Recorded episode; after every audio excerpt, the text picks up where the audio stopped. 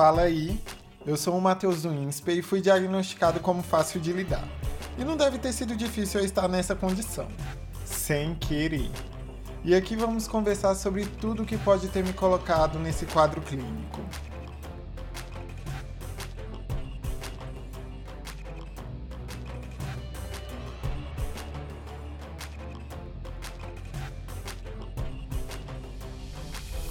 Mais uma quarta do Fácil de Lidar e eu aqui usando rosa. Pensem aí na minha camisa rosa e já imaginem uma estampa da cara do Lula com Juliette. Se a minha camisa não é hit para você, fica aqui meus solamentos, viu?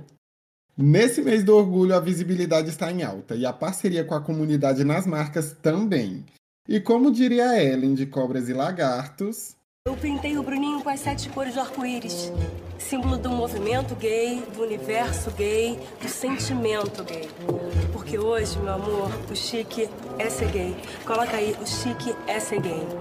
Quem diria que uma personagem de novela das nove seria tão visionária a ponto de influenciar as empresas no mês do orgulho todo ano? O Pink Money é real. E nesse papinho fácil eu chamei Daniel Santos e Sara Pimentel para esse assunto que vale mais do que o dólar. Vamos se apresentar aqui, seus bonitos. Para facilitar para vocês, eu quero saber o que está estampado na camisa rosa de vocês. Oi, gente, eu sou o Daniel Santos, eu sou comunicólogo organizacional.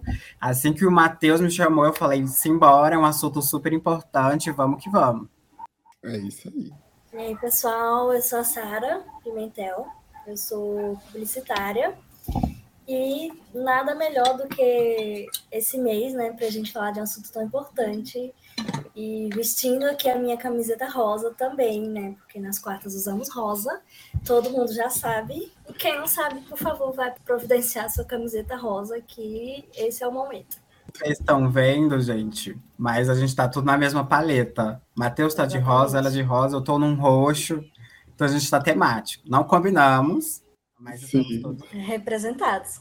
Representadíssimos ainda mais pela cultura pop, inclusive, hein? Que a cultura pop sempre influencia desde sempre. Mas, galera, a pergunta que não quer calar aqui. O Pink Money é fácil de lidar? Olha, Infelizmente, a resposta é não, assim. Era para ser tranquilo, né? Mas se a gente for pegar o histórico, a gente vê que é sempre uma tensão quando esse assunto vem na roda, né? É, no meu ponto de vista, eu acho que o Pink Money em si, ele é fácil de lidar, mas o que não é fácil de lidar é como as pessoas utilizam esse termo e esse assunto para poder se aproveitar e tirar vantagem. Então, principalmente na parte das empresas, né, nessa época, se aproveitam do Pink Money para se aproveitar dele. Então, acho que esse ponto não realmente não é fácil de lidar. Se a gente vivesse só em, em função de ter ali o Pink Money e, né, que seria o poder de compra do, da comunidade LGBTQIA+, tranquilo, mas a gente entra em pontos muito mais sensíveis que eu acho que esses realmente não são fáceis de lidar. É verdade. Eu concordo com vocês. Essa questão do oportunismo sobre a causa LGBTQIAP+, é uma coisa que não é nada fácil de lidar e sempre rola isso durante o mês do orgulho. Então, eu acho que é a época que eu mais vejo influenciadores que são LGBTs comentando sobre diversas marcas. Daí você vai ver durante o ano, cadê? O que, que está acontecendo? Onde está esse dinheiro? Sim, Aí, todos mim... os exposes que estão rolando, né? Eu vi esses dias no Instagram uma menina trans que ela estava falando, né, da, da agência de seguro de vida dela, que era também a de saúde, e ela falando assim, ah, eles estão lindos aqui no Instagram, bandeirola e tudo colorido, mas quando ela foi fazer ali, a cirurgia e o processo de ressignificação do, do sexo dela, cadê? Eles não aprovaram, mesmo ela estando com toda a documentação em dia, tudo certinho. Então, uma das coisas que eu acho que é interessante da gente falar aqui, essas exposeds, a importância que esses exposeds têm, assim, para as marcas né, acordarem para a vida e parar com essa, essa coisa tão superficial que está acontecendo hoje em dia. Sim. Eu acho que um dos, dos exemplos mais claros, assim, que a gente é o momento que a gente consegue perceber se as marcas realmente é, estão cumprindo com aquilo que elas dizem, né? Porque nessa época é tudo muito lindo, né? Muda lá, coloca o arco-íris no perfil do LinkedIn, não sei o quê, todas essas coisas que a gente já está cansado de ver. E eu acho que o momento que, que a gente realmente percebe se uma marca está ou não ativamente em prol da causa é quando alguma coisa acontece com que, né, que mexe com a mídia e tudo mais, e a empresa é obrigada a tomar uma atitude. Então, um exemplo foi aquele jogador lá de vôlei, o Maurício, né? Maurício, esqueci sobre o sobrenome dele, mas que ele. É o jogador que não importa muito, assim, sabe? Aquele que. É, justamente. Ninguém lembra o nome. É. Maurício, alguma coisa. Ele fez aquela postagem ano passado no, no Instagram dele, do, do Homem-Aranha, em que ele tava, o Homem-Aranha tava beijando outro cara, porque o Homem-Aranha lá nos quadrinhos é bissexual. E aí ele fez um comentário lá extremamente homofóbico. E aí ele trabalhava no Minas, no Minas, né? E o Minas respondeu que era só a liberdade de expressão do jogador e tudo mais. Ou seja, você já vê aí o posicionamento da empresa que ele trabalhava. Só que é, o Minas começou a receber pressão dos, dos patrocinadores. Então, só depois dos patrocinadores falarem que não iam mais patrocinar, né, se expor publicamente, não sei o quê, né, é, fazer as notas de repúdio lá e tal, que eles demitiram o cara. Então, assim, você só consegue ver, tudo bem que provavelmente as marcas sofreram uma pressão também externa para poder se posicionar em relação em relação ao caso, mas só depois desse, desse posicionamento que elas realmente assumiram contra, né, a, o clube expulsou o cara. Então, assim, eu acho que é nesses momentos em que alguma coisa acontece que as marcas realmente têm que se posicionar e, e mostrar se elas realmente estão ou não apoiando ali o que elas tanto pregam que fazem, né? Exatamente. E eu vejo que, assim, esse posicionamento de marca é ultra mega importante, seja para qualquer que for a causa que ela está ali seguindo e tudo mais. Porque isso traz muita identidade para a empresa e as pessoas querem comprar porque se sentem identificadas também. Quando a marca não se posiciona, isso já é um problema enorme. E ainda mais nesse momento que a gente está na nossa vida, sabe? Passou da hora das pessoas perceberem e começarem a questionar essas marcas sobre o que, que elas estão fazendo também. Porque o que, que adianta você falar, por exemplo, ah, somos pró-LGBT, somos pró-mulheres, somos pró-tudo. Aí quando você vê dentro da empresa 600 homens brancos, padrões, tudo igual, tudo igual, gerindo ali aquela empresa. O que, que vai sair disso? Qual é a diversidade disso? Onde que está a inclusão nisso? Para depois chegar no mês do orgulho e pegar e falar: vem aqui, gay, vem aqui, mulher, vamos conversar com, com vocês aqui. Fala aqui para os outros o quanto que é importante a causa de vocês, só para a gente ganhar. É triste. Eu isso, acho né? que você tocou num ponto muito interessante, Matheus. É, essa parte de as empresas se posicionarem hoje parece ser quase que essencial, né? Foi-se o tempo de que a empresa ter um bom produto, um produto de qualidade, era o suficiente. Hoje em dia, as pessoas querem se identificar com aquilo que elas consomem. Então, é, se a empresa consegue falar com o estilo de vida que aquela pessoa tem, seja o que for, se ela é vegana ou se ela é LGBT, isso vai ajudar bastante naquele consumo. E a gente tem até alguns dadinhos aí que dizem que 30% da população LGBT ela está super disposta a pagar mais caro em produtos se eles é, se, se comunicarem melhor com a identidade desse grupo, né? Se eles se posicionarem. Então, é, é importante para as marcas, além de óbvio, uma preocupação ética, uma preocupação comercial, assim. E aí disso já vem uma outra questão. Até que ponto nós, como comunidade LGBT, estamos comprando o nosso respeito, sabe? Eles respeitam a gente porque eles veem que a gente tem dinheiro. Acho que essa é uma questão muito importante, assim, de a gente debater no dia a dia. Sim. Acho que é um ponto muito interessante. Acho que a gente entra, assim, numa dicotomia é, de empresas que usam né, o, o Pink Money, ali, o poder de compra LGBT, para poder atrair mesmo de forma comercial, e, e, e o ponto que lógico que mesmo que, as, que, que a empresa tenha diversidade, tenha inclusão, querendo ou não, ela também tem fundos comerciais. Óbvio, ela quer aquele público ali, aquele público consome, é, tem poder de compra, eles querem, como qualquer outra pessoa quer fazer tudo né, na vida.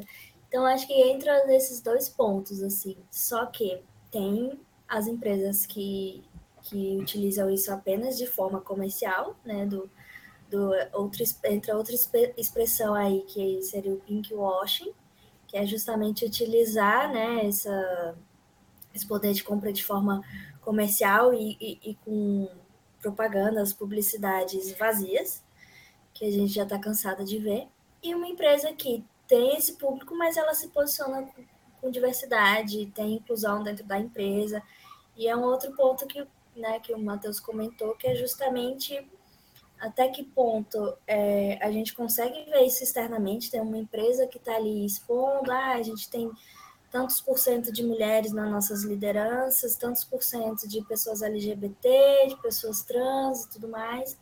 Mas, assim, até que ponto os funcionários né, internos estão adeptos a esses conceitos? Eles sabem é, conviver com as diversidades, né? Porque isso a gente não, não consegue saber. E o que acontece muito é que ainda acontece muita discriminação interna ali dentro do, do ambiente de trabalho e a gente acaba não sabendo, né? Porque é muito bonito o que, o que a empresa está mostrando por fora.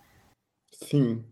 Eu acredito muito no ponto que o Daniel falou sobre onde que a gente está gastando o nosso dinheiro? A gente está pagando para ser chicoteado? Eu vejo que nesse mercado publicitário, por exemplo, quando eles pegam esses influenciadores e tudo mais, depende muito também dos influenciadores colocar a mão em cima de empresas que realmente fazem a diferença, sabe?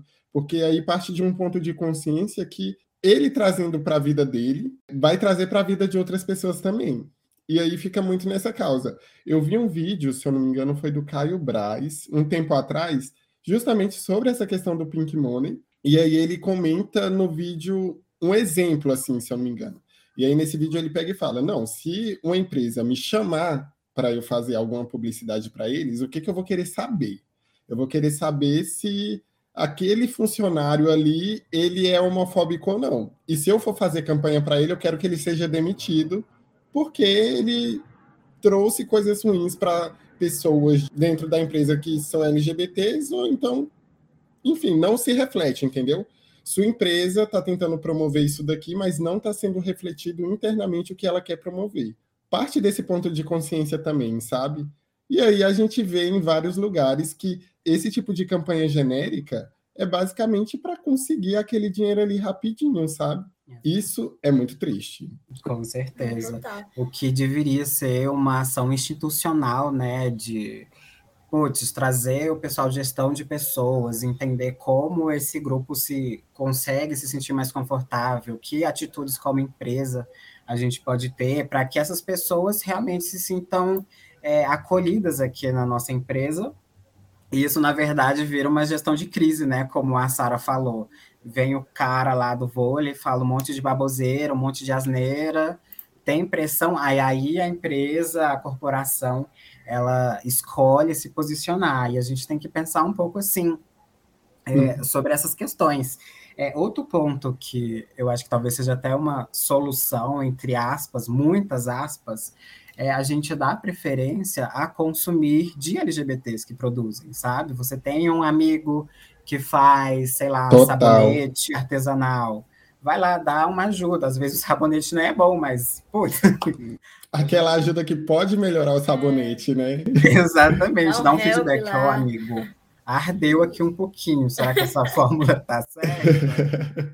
Aí a gente tem um, um outro perigo, né? Se a gente for consumir só de LGBTs, aí vai virar uma grande bolha, assim. Enfim, Outra questão que eu jogo aí na roda, e vocês que lutem aí para entender. eu concordo muito com o que o Daniel comentou sobre, porque muitas vezes a gente, dando aquele apoio para pessoas que são LGBTs, que vivem aquilo dali, a gente meio que tem a certeza de que elas vão direcionar aquilo para o canto certo, sabe? Até porque vivem a nossa causa, fazem parte ali da nossa comunidade, mesmo a gente tendo aquelas questões de comunidade que muitas vezes há essas diferenças, com certeza, mas eu acho que é muito importante. Além disso, também existem empresas que realmente fazem pela causa. Esses dias eu estava no LinkedIn, por exemplo, e eu vi um comentário da Sara. E eu adorei aquele post. Você pode até comentar um pouquinho sobre ele, Sara, para a galera entender. É, foi um post de uma professora minha da pós-graduação, é a Malu Weber. Hoje ela trabalha, se não me engano, ela é diretora de comunicação do, da Bayer aqui do Brasil. E, e eu achei muito legal, porque ela postou uma foto, ela não estava na parada, rolou a, a parada em São Paulo, ela não estava, mas ela postou foto da equipe dela que estava lá. Então eram várias pessoas da equipe dela que estavam lá com a bandeira da Baia, é, com, com arco-íris e tal. Então, assim, tinha uma, uma grande equipe dela que levaram família, os filhos e tal. Eu achei muito legal, porque assim é, foi um grupo ali de pessoas que realmente estavam representando a marca, querendo ou não, e que estavam apoiando, nem que todo mundo ali não fosse LGBT, mas provavelmente tinham simpatizantes também, que levaram família e tudo mais. Então, eles mostraram a presença deles participando e estando em apoio às pessoas que, que são LGBT ali do grupo delas, de trabalho, enfim. Então, eu achei muito interessante, muito legal, porque é muito difícil a gente ver isso, assim, né? Geralmente uhum. a gente vê. Fica só na fala, né? É, postzinho de, da empresa e, e, só, e aí você fica, parabéns, mais um post bonito, né? Parabéns Sim. pelo seu designer, mas e aí, o que é que você faz? O famoso aliado, né? Eu acho que a gente é. tentar entender como eles conseguem ajudar a gente, assim, aquela história de me ajuda, mas não rouba o meu brilho, sabe? Que legal que você vai pra parada, que legal que você gosta da gente, mas assim, você está dando voz para o seu funcionário, no caso, como a Sara tinha falado, a equipe dela.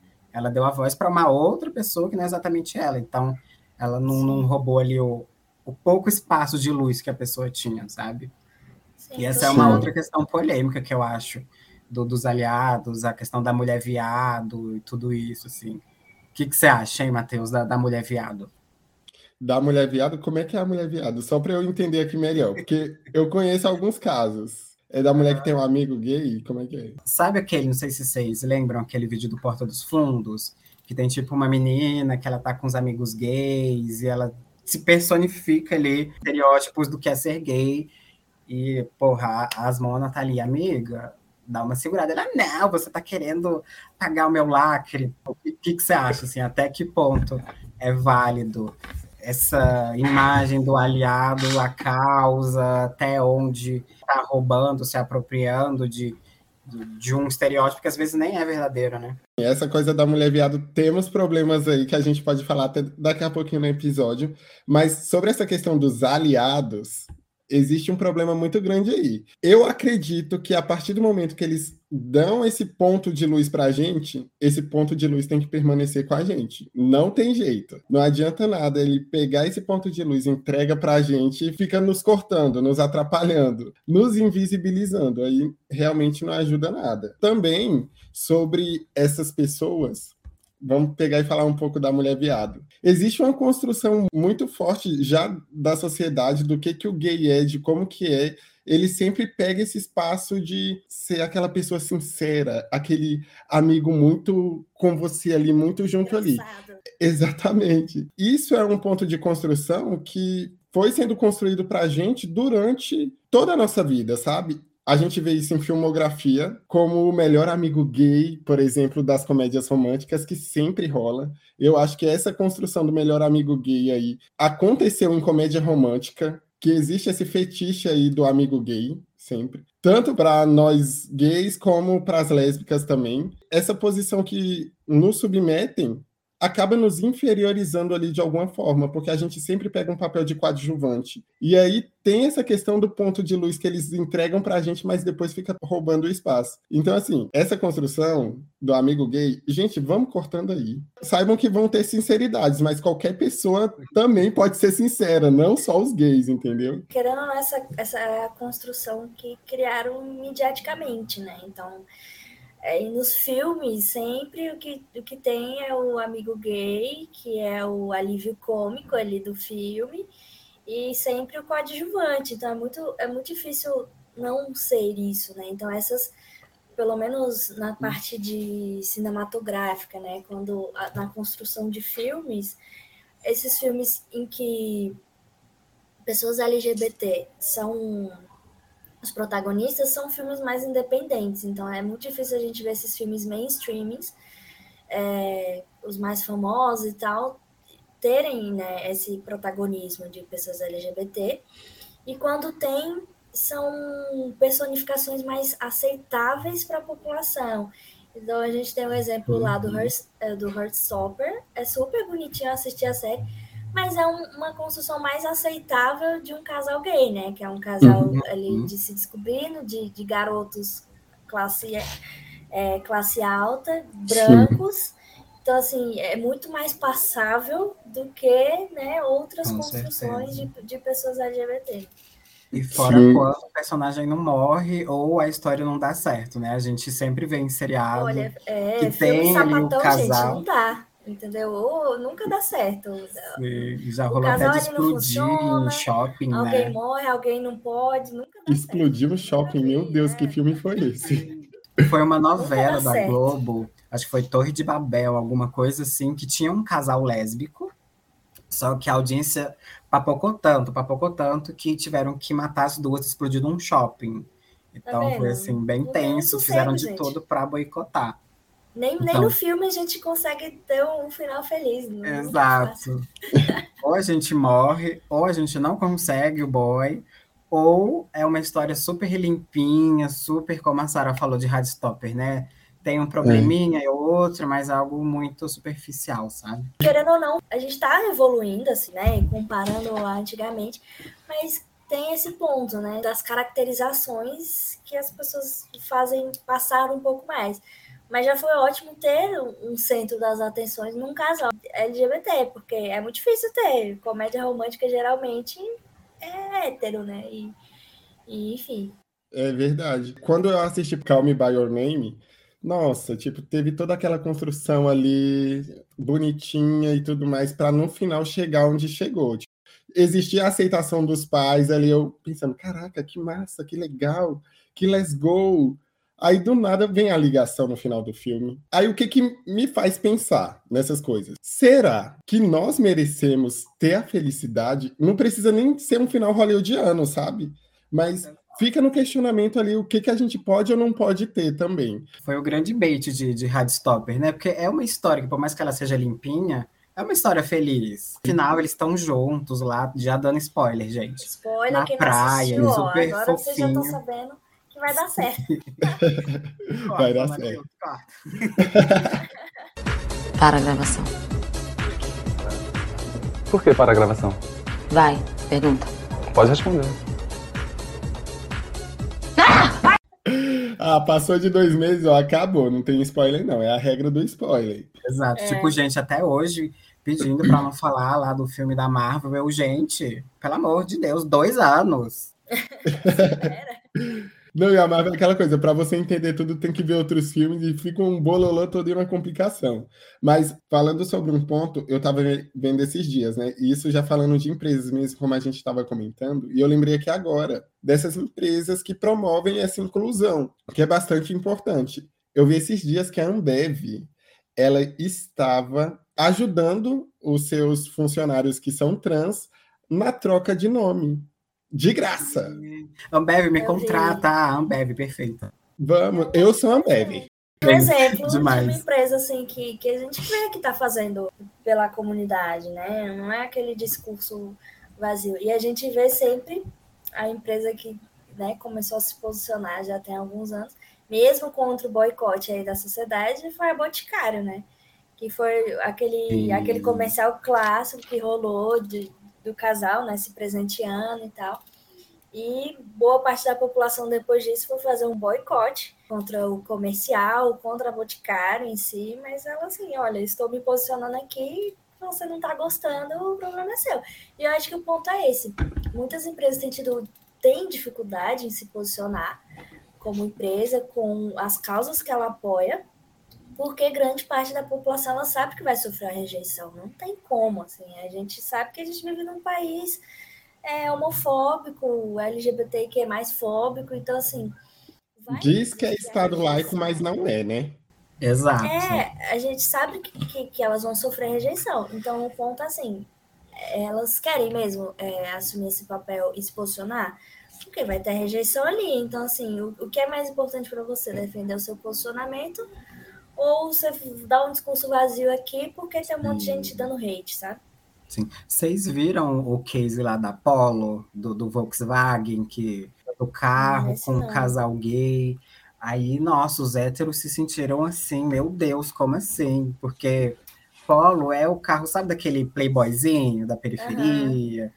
Fizeram uma propaganda com um casal gay dentro do carro e falaram, nossa, acabou minha vida, é o carro dos viados, não vou comprar na verdade, as vendas do carro subiram. Então, até onde vai esse boicote, sabe? As empresas, elas não são bobinhas de, de comprar uma luta sem saber os retornos que aquilo vai dar, né?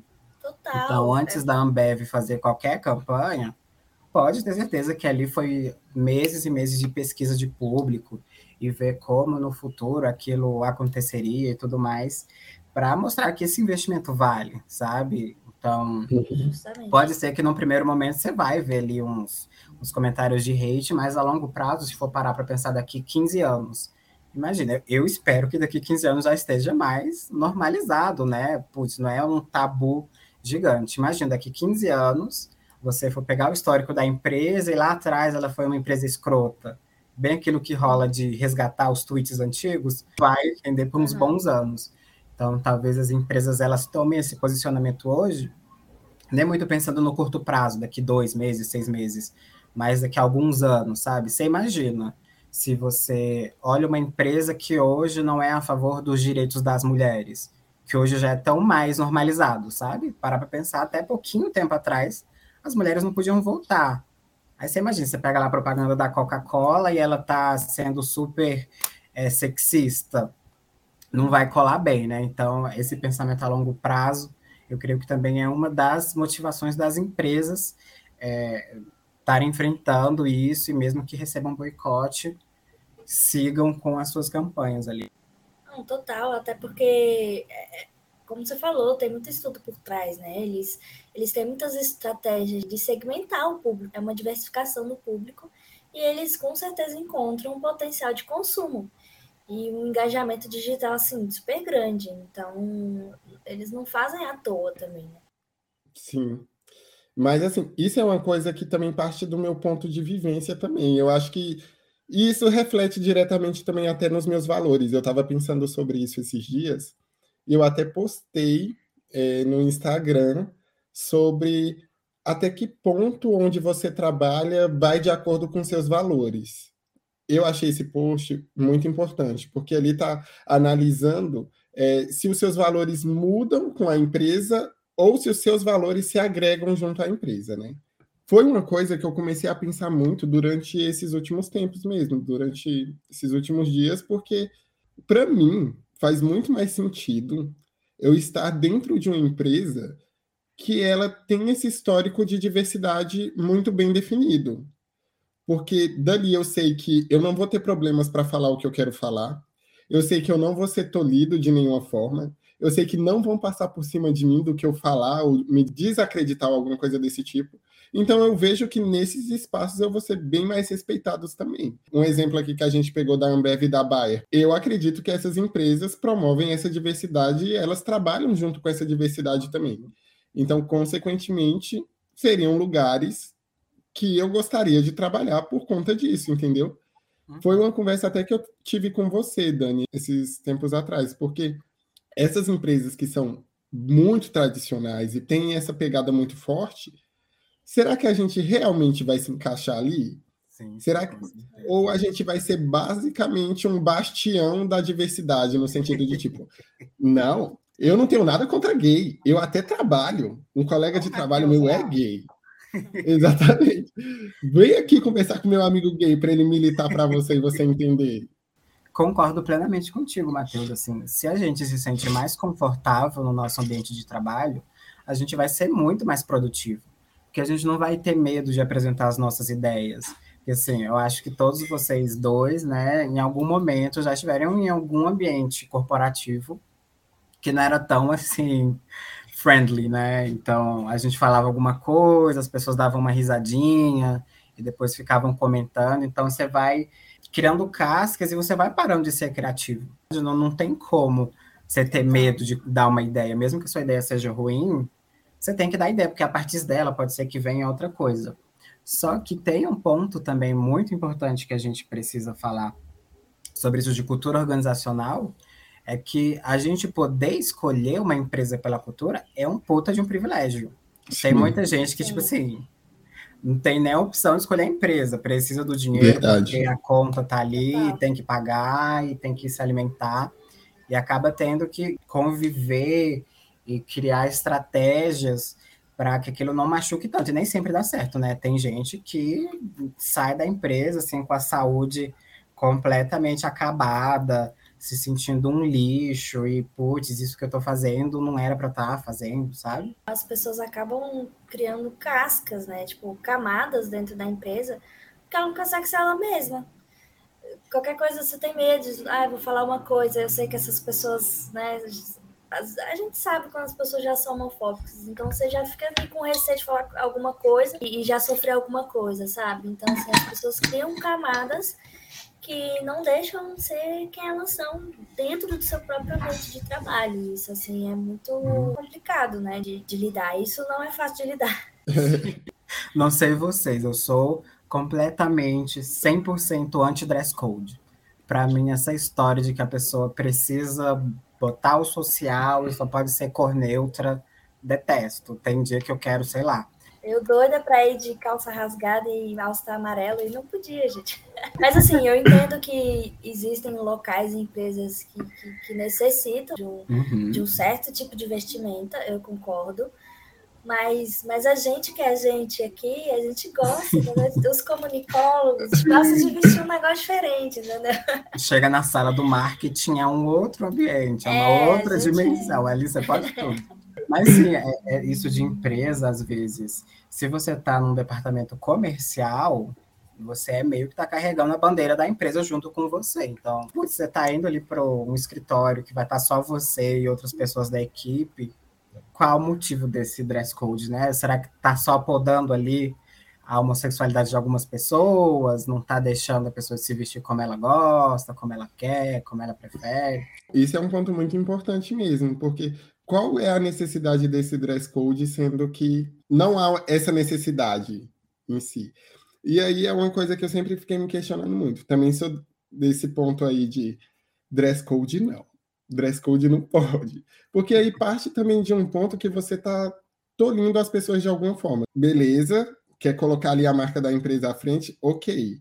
Só que cultura é realizada de uma outra forma. Se você não for uma pessoa comercial, não existe essa necessidade, sendo sincero.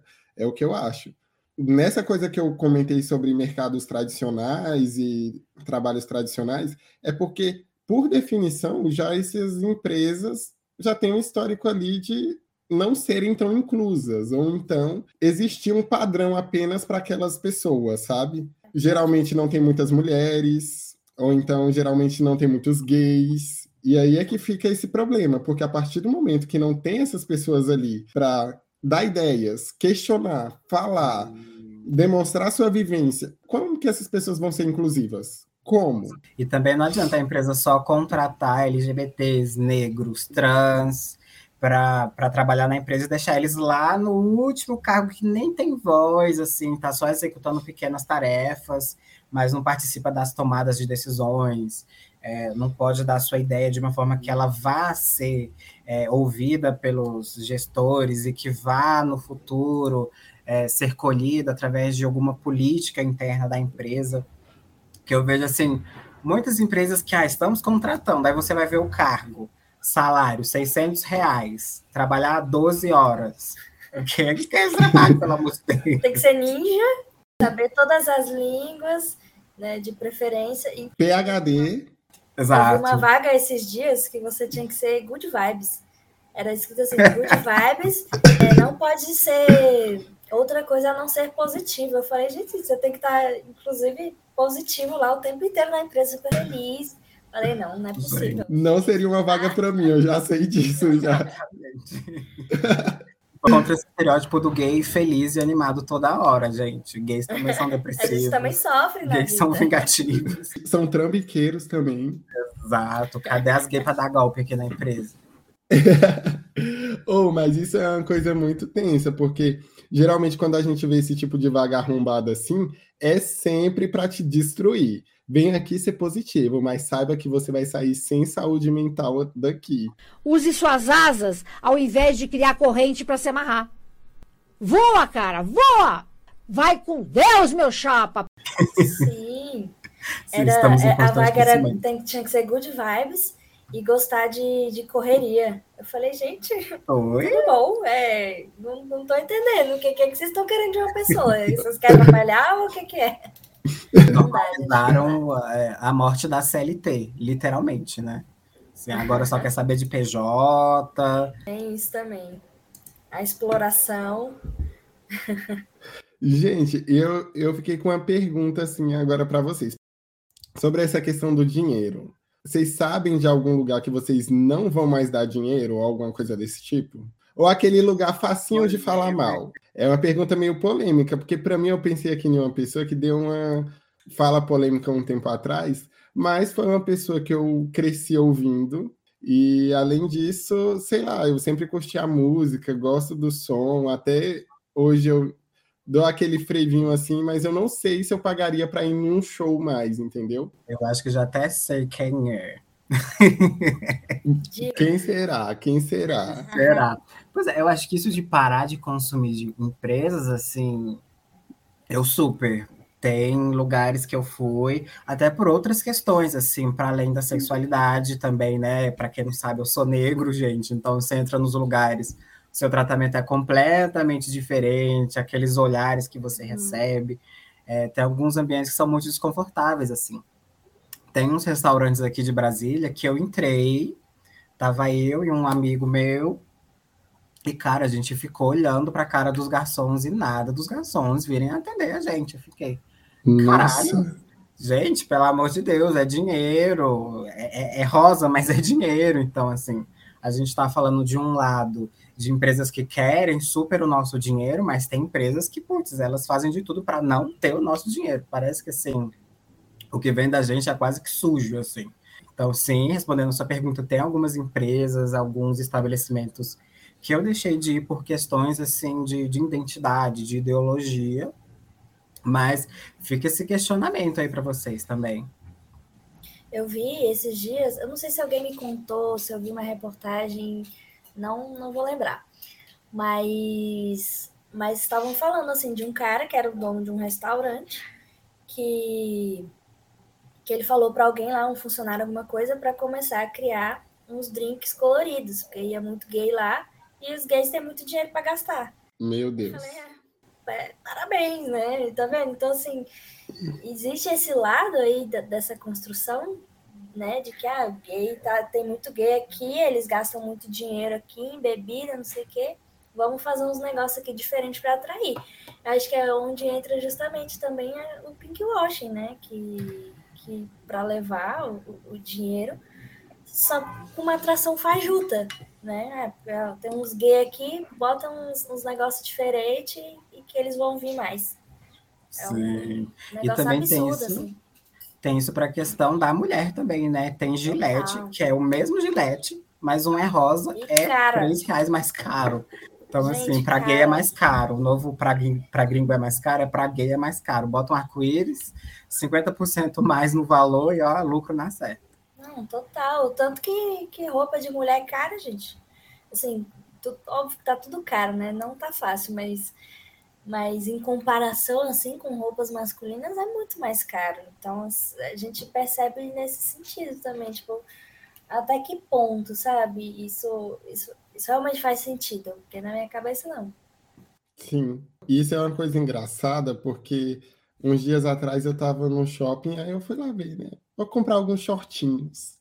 Quero shortinhos. Nossa, aí você vê uma calça, eu já falando no ponto de vista gay, né? LGBT aqui. Por quê? Porque eu gosto de shortinhos, no caso. Vocês héteros também podem usar shortinhos se vocês quiserem. Vocês devem usar, inclusive. Vamos normalizar os shortinhos. Temos que normalizar. Aí tu vê uma calça, uma bermuda cheia de bolso, abaixo do joelho, 50 conto. Tu vê um shortinho que quase não tem pano ali, acima do joelho, bonitinho, 120 conto. Não, gente. alguma coisa tá errada aí. Não dá. Parem. Parem. É fácil viver nesse país mais, gente. Realmente, as lojinhas que a gente ia A brusinha, e com gente, 200 olha. reais fazia a feira. Gente, 200 reais não compra nem uma blusa mais. Tu vai lá, 300 reais uma blusinha da, da Renner, da, da C&A. Tu fala o quê? Nossa, sim. Como assim? 50 é uma brusinha, gente, comum, assim, você fica. Vocês Difícil sustentar o estilo, hein? Difícil. Agora a gente entende aquela mãe da calça jeans de 300 reais. Não tá dando pra comprar nenhuma calça pra minha filha que tem 16 anos. Porque uma calça pra uma jovem de 16 anos é mais de 300 reais.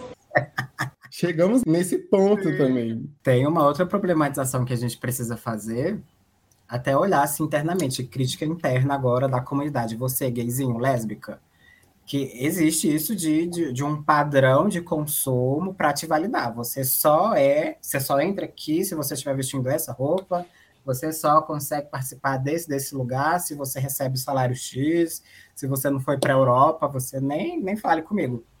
Então, assim, internamente a gente também tem algumas coisinhas assim estranhas que a gente, como comunidade, precisa ver, né? Essa padronização de estilo, você vai num lugar, tá todo mundo se vestindo igual, como se fosse quase um uniforme. Então, tem algumas questões internas aqui para a gente também repensar, né? É questão da construção também de, dos estereótipos, né? Eu acho que, que querendo ou não, não foge também internamente dessa construção de estereótipo, de, da personificação de como é uma pessoa gay, de um homem gay, como é a personificação de uma mulher lésbica. E se você tá fora dessa personificação, ah, você já não, já não é, entendeu? Então, existe muito também essa questão de, de estereotipado, né? De como cada pessoa é e se você é fora, você não é. É muito esquisito isso também. Sim, e a Isso gente oficializou, in- né? É, isso acaba inibindo a própria identidade das pessoas. Tipo Sim. assim, poxa, a pessoa é de uma forma, ela não age como todo mundo, não se veste igual e ela, ela não faz parte, sabe? É uma coisa Uhum. que, que não dá também. Existe a comunidade dos ursos, a comunidade É. dos twinks, existe ali a gay Barbie. Então, a gente criou rótulos e a gente sustentou eles, sabe? Não todo mundo, Sim. claro, óbvio. E vocês falando sobre isso me lembrou que passou uma coisa pela minha cabeça. É, em uma terapia, em uma sessão que eu tive, vou já abrir aqui para vocês sobre isso. Eu estava questionando sobre essas situações que eu me coloco, sabe?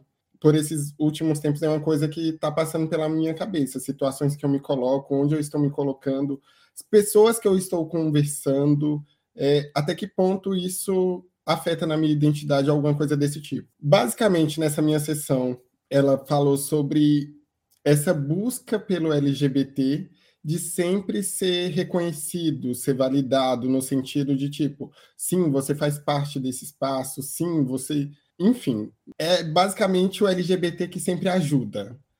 Ele fica sempre nesse cargo de ajudar os héteros ou alguma coisa desse tipo para ter aquela questão de validação ela chegou a comentar disso comigo e foi um ponto de reflexão que eu tive que eu fiquei pensando, caramba, será que eu precisaria ter feito isso? Será que eu precisaria ter feito aquilo?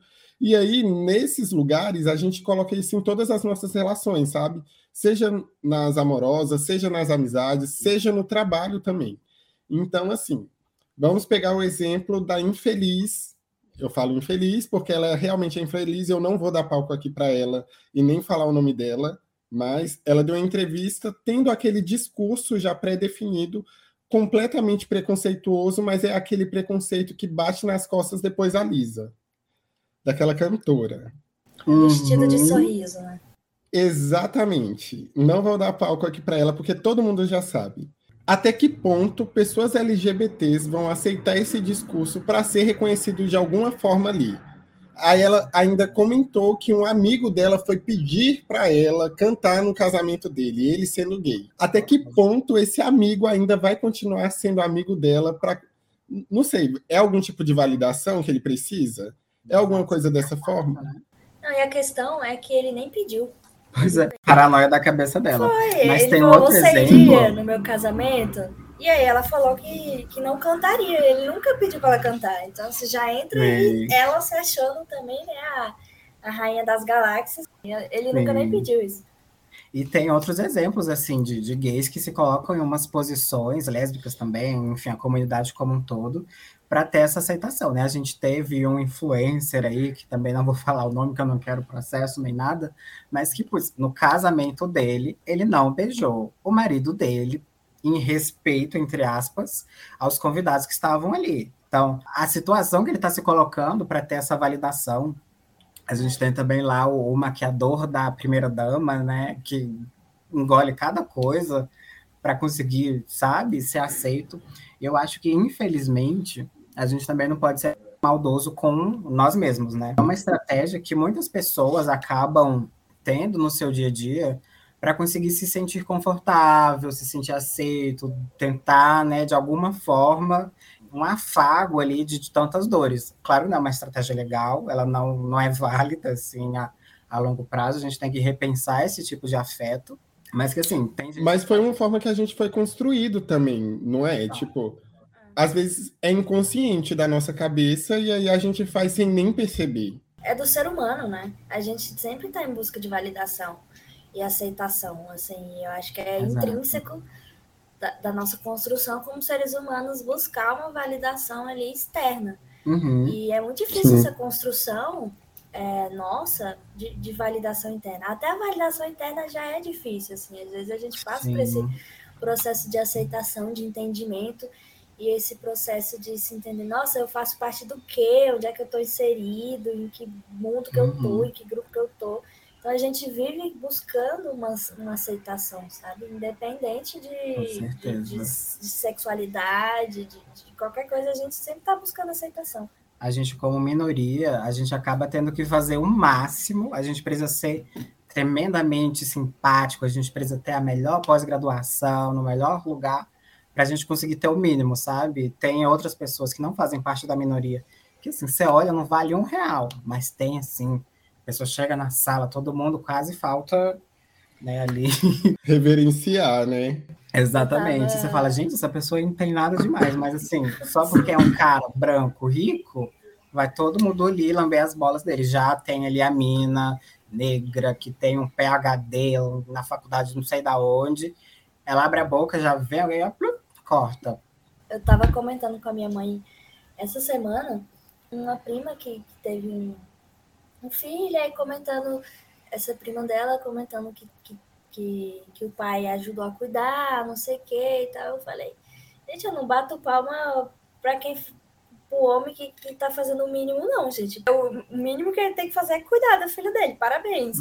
Então, assim, as pessoas têm é, o costume de bater palma pra gente que deveria estar fazendo o mínimo, sendo que a mulher tá lá estudando, te- tem, a- tem que cuidar da filha o dia todo, Dupla jornada sempre. né? dar o sangue ali e não leva um parabéns que não o papai que ajudou a dar banho na criança e cuidou da filha enquanto a mãe tomava um banho. Ai, eu não, não Ai, dá. E, favor. e Ai. bater palma para pro mínimo, assim, sabe? Não rola, não rola mesmo.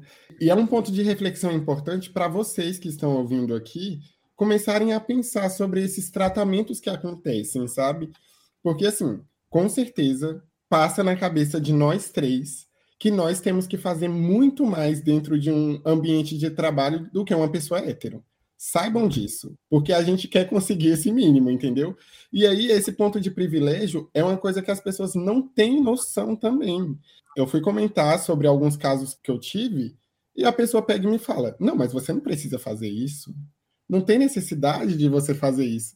Aí eu fiquei pensando: Não, é porque realmente você não sente isso. Porque se você sentisse isso, você precisaria fazer isso também. Exatamente, não entende.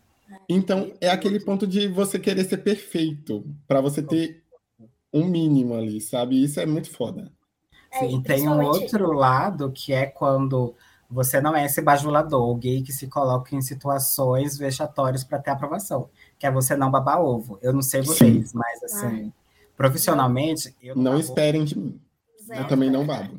Não, não é muito mais difícil, viu? Pode ter certeza você conseguir crescer sem ficar babando ovo ali do chefe do departamento ou de alguém, Total. cara, é difícil.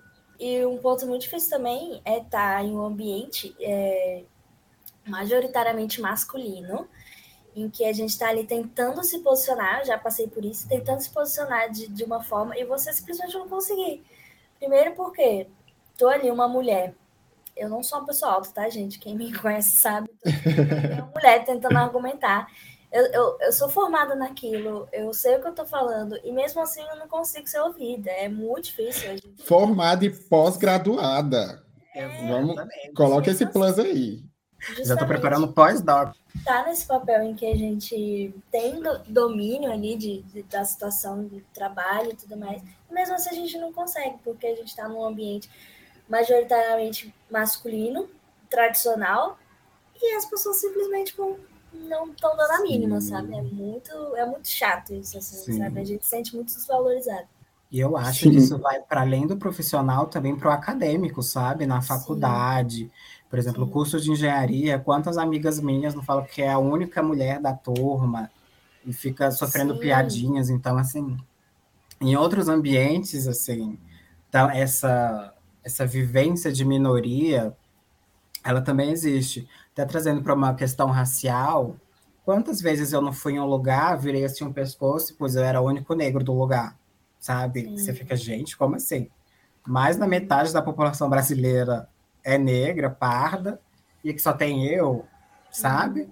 Em outros espaços, essa visibilidade, essa representatividade, às vezes, para a gente traz um afago, assim, de eu não Sim. ser o único negro, por mais que, tipo assim, não obrigatoriamente, só porque é outra pessoa é LGBT, a gente vai, nossa, ser super amigas.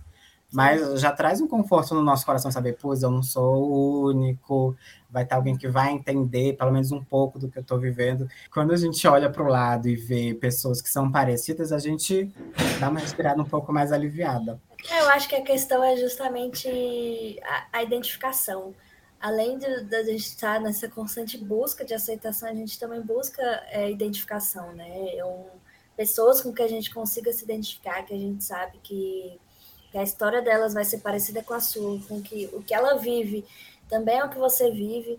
Então é isso que a gente também sempre busca, o processo de identificação. Por isso que a visibilidade, a representatividade é tão importante é, nesse sentido, porque as pessoas se né, se sentem mais instigados a, a ocupar aquele, aquela posição que aquela outra pessoa também tá, que ela se identifica. E um ponto importante também, pegando um pouquinho do que o Dani e do que a Sara falou, é se você está em um ambiente, perceba as pessoas à sua volta. Não tem pessoa negra, ou então tem só uma pessoa negra, tem só duas pessoas negras onde você está. Não tem pessoa gorda? Tem só uma ou duas pessoas gordas no meio de 100? Como assim, gente? algum ponto aí tá errado. Tem alguma coisa aí que não tá encaixando, e eu acho que é a inclusão. Onde que tá a importância disso, sabe? E são coisas que as pessoas não passam assim pela cabeça, não entendem, porque geralmente essas pessoas já estão acostumadas com a galerinha que vive ali em volta dela, que no caso são as padrões. E aí começam a reproduzir o quê? Os preconceitos. Exatamente. Não é, tem aquele bolha, desafio né? de você estar tá lidando com alguém diferente. E isso de a gente ter um perfil único, às vezes é algo tão profundo enraizado que nos processos seletivos, não sei se vocês já viram, tem esposa de tipo assim, a pessoa era gerente de uma farmácia, falou, ó, contratar gente feia, entre aspas, e gente bonita, é o mesmo valor. Então, deem preferência em contratar alguém que seja bonito, porque vai trazer mais clientes, enfim. A gente vai para pensar, o que, que é ser feio? O que, que é ser bonito? Em quantas camadas de construção social isso foi elaborado, sabe? Até em que Sim. ponto isso está escondendo ali uma visão racista, sexista, gordofóbica, nesse processo seletivo que é ali, você nem está na empresa ainda e você já está sendo discriminado, sabe? Uma coisa que eu queria comentar aqui com vocês, para ver o que vocês acham. É, em relação a processos seletivos, né? Hoje em dia está muito comum a gente ver ali você se inscrever e tem umas perguntinhas ali de diversidade para saber sua sexualidade, sua cor, como você se identifica o seu gênero e tudo mais. O que, que vocês acham disso, assim? Porque será que é só modinha? Sim. Miguel, tá todo mundo fazendo, eu tenho que colocar também e não vou levar em hum. consideração porque, né, tô nem aí. Ou vocês acham que isso realmente está sendo considerado? Olha, às vezes eu tenho até medo. Fico pensando, será que a pessoa colocou isso aí só para não contratar essa pessoa preencher, sabe? Sim. Fica a dúvida, né? Sim.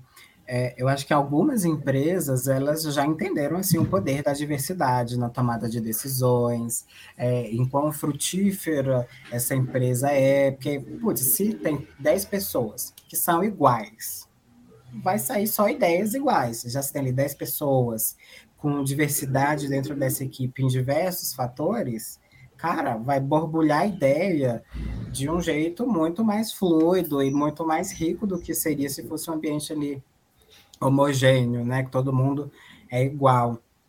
Então, acho que algumas empresas já sacaram, assim, e é muito legal de ver quando essas empresas ali, elas vão publicamente defender essas pessoas, aqui não só na gestão de crise, tá? Ali fora de junho, em outros meses, em, uns, em outros momentos, a gente consegue ver que eles estão realmente lutando para incluir essas pessoas no mercado de trabalho, é, nas instituições de ensino, quantos cursinhos a gente já não viu para pessoas trans, que infelizmente a gente vê que muitas delas estão fardadas ali. À prostituição, então a gente precisa ver como sociedade, como comunidade, formas de a gente dar uma outra possibilidade para essas pessoas sabe? De, de, de, desconstruir esse estereótipo de o que, é uma profissão de um gay, o que, é a profissão de uma lésbica, o que, que é a profissão de uma pessoa trans. E a gente conseguir, até olhando um pouco mais para o futuro, a gente ter essa diversidade tão orgânica que vai ser normal, porque é normal. O mundo é diverso. Na verdade, Sim. existe um trabalho para que ele não seja diverso. Existe um trabalho, existe toda é, uma luta social escondida para excluir certos grupos, né? A gente sabe bem quem são esses grupos que eles querem esconder. Total. Mas, galerinha, agora chegamos em um ponto que é de compartilhar coisas. Esse papinho fácil foi tudo. A não ser que vocês tenham mais alguma coisa para falar aqui. Muita, mas vai para os próximos episódios. É, exatamente. Mas agora vamos compartilhar coisas, minha gente, minha galera. Olha, pode ser página do YouTube, página do Facebook, se vocês forem muito kakuras. Pode ser qualquer coisa, música, banda, é, canal do YouTube, vamos. O que, vocês querem compartilhar aqui? Eu queria compartilhar é, as pitaias, que é super legal, né? São drags e muito boas as músicas. Já ouçam aí Sim. que vocês vão gostar. Ai, que eu tudo. já vou por uma linha um pouco diferente. vou recomendar uma leitura perfeita do Trevisan.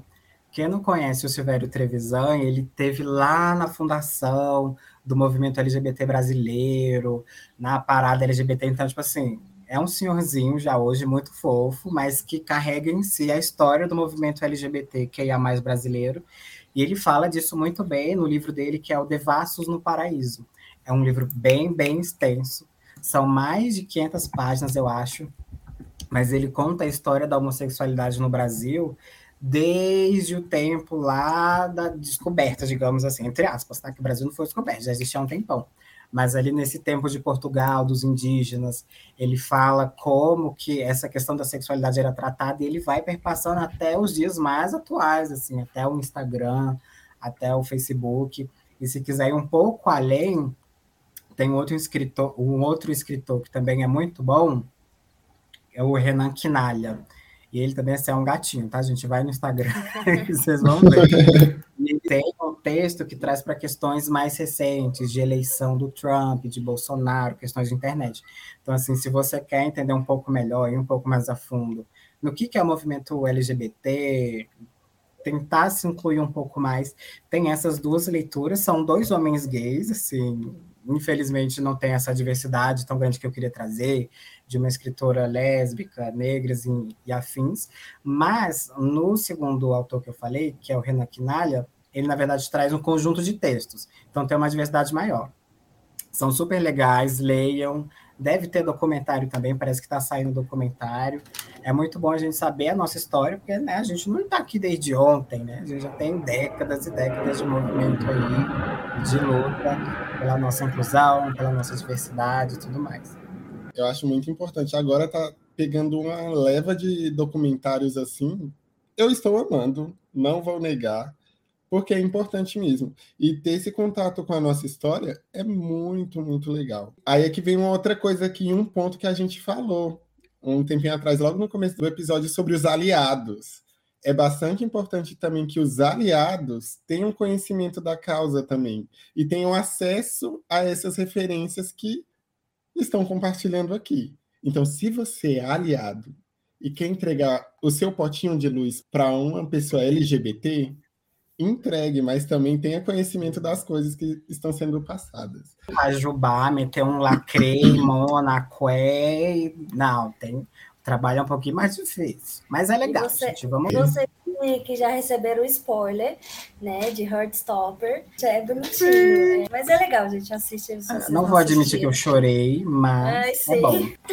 Era um clichê de romance que os LGBTs mereciam merecem, né? Eu, eu acho. Já, já, tá, tem, já tem muito clichê hétero chato, que ninguém aguenta mais, né? A mesma história, então um clichêzinho Sim.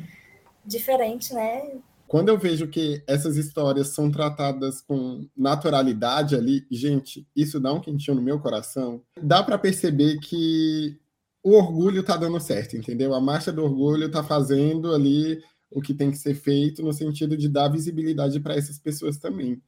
É uma coisa que passa na cabeça de vocês, isso, pelo menos, porque, assim, pode ser que o filme não, ou a série, ou alguma coisa do tipo, não seja voltado para LGBTs, mas quando eu vejo aqueles personagens tendo esse acesso mais natural e normal em toda essa criação de universo, isso para mim é incrível. Assistir Buzz Lightyear, ver lá o casal lésbico fofíssimo com a filhinha. Ai, eu ainda não assisti. Vamos dar esse Pink Money, tá? Esse Pink Money eu vou dar com certeza, eu vou assistir também. Já tá separado. Sim. Aqui eu vou compartilhar duas coisas. Uma coisa já estava em mente já, só que depois que o Dani comentou, eu pensei em outra coisa para compartilhar também, que eu acho muito interessante. Mas a primeira coisa que eu quero compartilhar é uma série da Amazon Prime chamada O que vocês fizeram no verão passado, pelo nome, vocês já conseguem perceber de onde vem essa referência, do que está sendo esperado e tudo mais.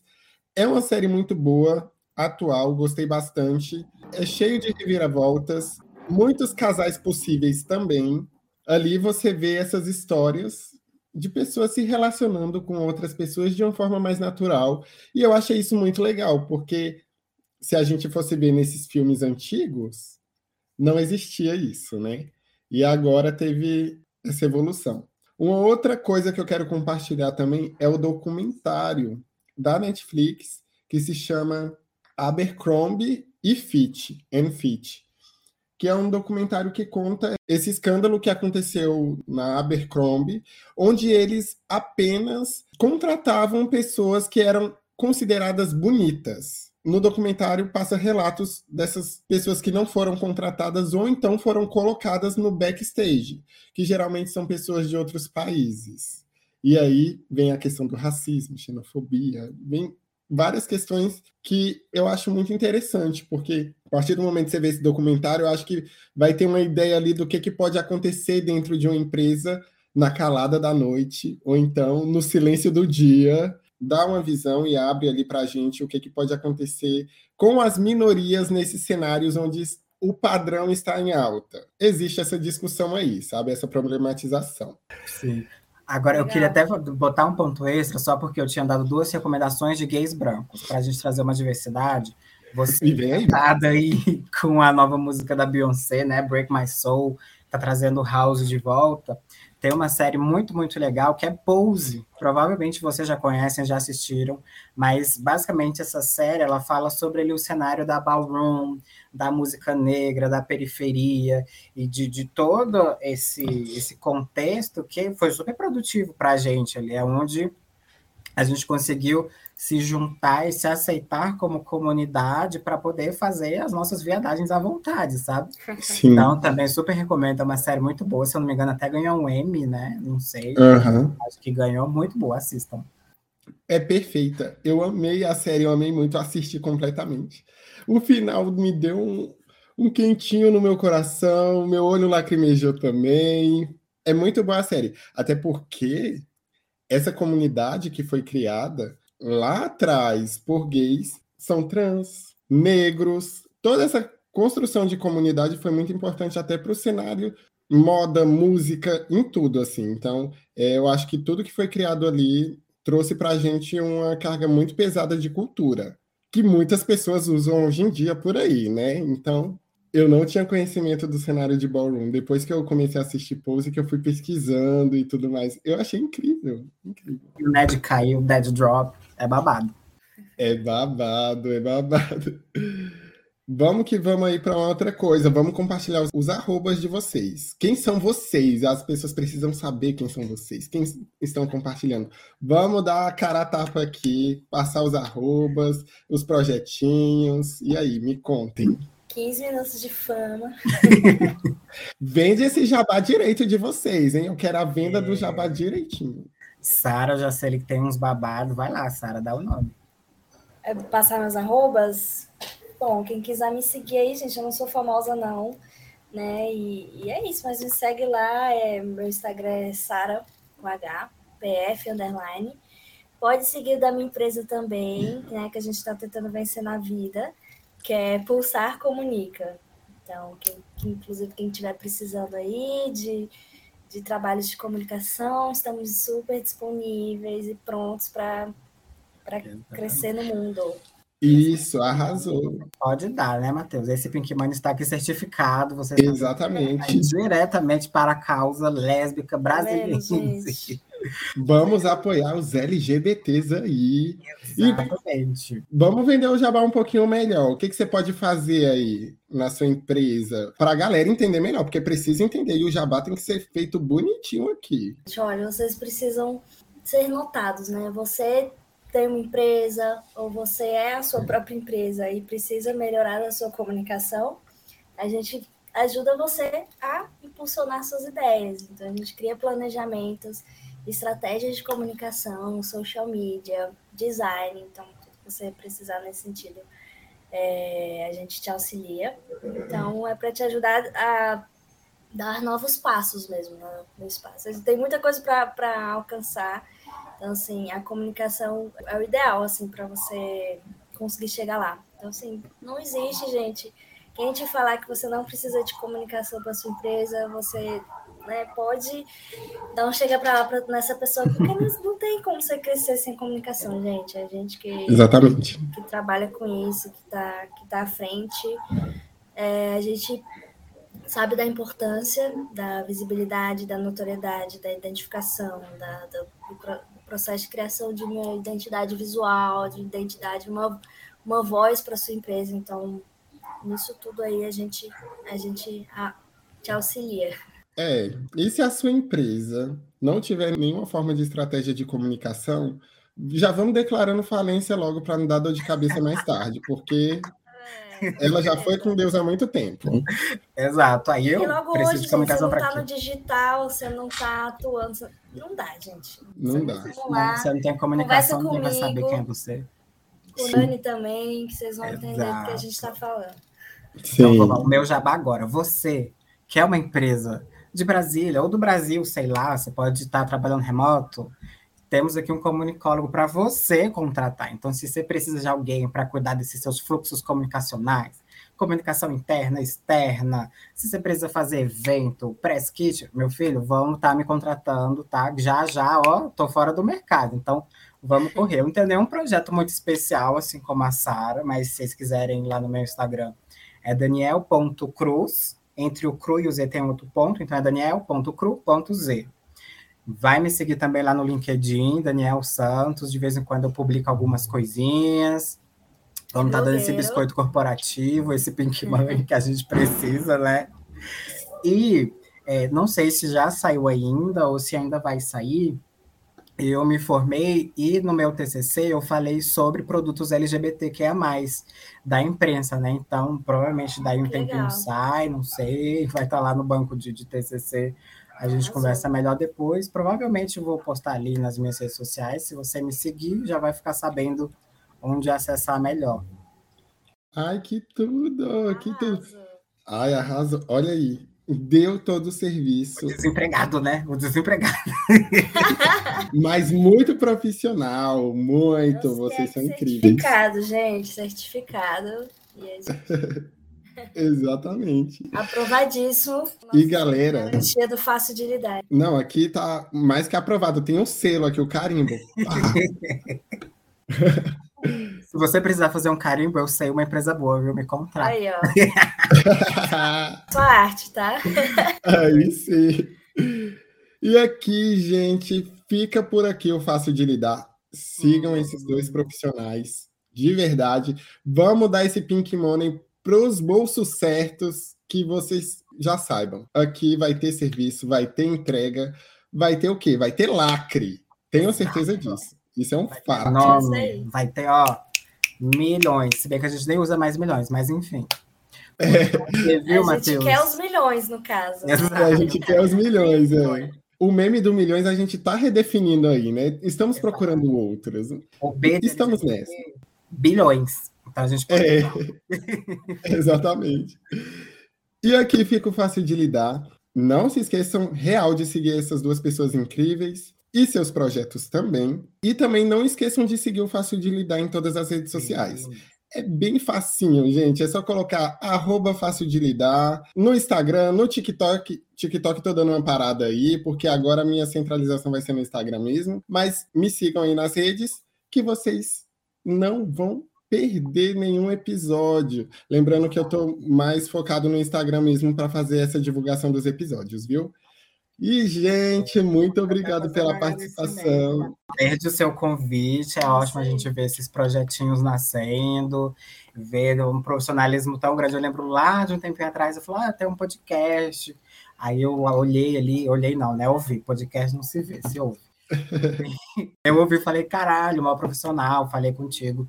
Então, te desejo muito sucesso nessa sua empreitada. Você ainda vai muito longe, seu podcast tem uma qualidade perfeita e, né, trazendo temas super interessantes, super importantes. A receita do sucesso você já seguiu e vai ser só. só Ai, valeu. Tô anima... Ah, gente, um spoiler aqui, só para vocês saberem. O Dani foi uma das primeiras pessoas que eu comentei que eu tinha um podcast. Eu acho que eu comentei assim, no dia que foi lançado, e eu falei, olha, eu tenho um podcast, não sei o que lá. E aí eu passei para o Dani, e foi isso, não foi, Dani? Foi uma das Sim, primeiras foi. pessoas assim que ficou sabendo. E né, desde, desde o começo servindo, né? A é. bicha, quando ela sai para fazer o um negócio. A bicha entrega. As bichas Exato. entregam, né? O povo LGBT. É, o Matheus chamou, eu me senti assim, gente, vou, vou ficar famosa, não sei nem como é que faz, nunca fiz, entendeu? Mas, mas foi super legal. Eu agradecer também a, a oportunidade. E é o momento da gente poder fazer coisa diferente, né? E tá falando de assunto importante e dando visibilidade mesmo para é, as pessoas. E, e é o que você está fazendo. Você traz pessoas que você gosta, você já conhece e, e traz visibilidade para elas e para elas poderem também dar a opinião delas a respeito do, dos assuntos. Então, é muito bacana mesmo que você está fazendo, porque é uma coisa que você gosta e você está atraindo pessoas também que, que você está dando oportunidade para falar e participar do projeto. Então, assim, incrível. É só, só sucesso. Fiquei sabendo que Matheus já já vai vir para o nosso time, hein, Sara? Vai vir para a comunicação. O passarinho viu, apitou aqui, tá o negócio do mar. É. Já tô por aí, hein? Tô nessa produção aqui, na, na comunicação. Eu ouvi histórias, eu estava nessas histórias aí. Já já uma criação de empresa LGBT, se pá, entre nós três aí, chamando só a galera LGBT. Ó, vamos ver, vamos. Quem sabe? Não pode. Hétero. Não, proibido. Proibido. Mas é isso, galera. Olha, o episódio foi incrível. E um cheiro pra vocês. Beijo, beijo, beijo, beijo. Até semana que vem, hein? Beijo. Beijo. Tchau. Tchau. Obrigada, pessoal. Até a próxima.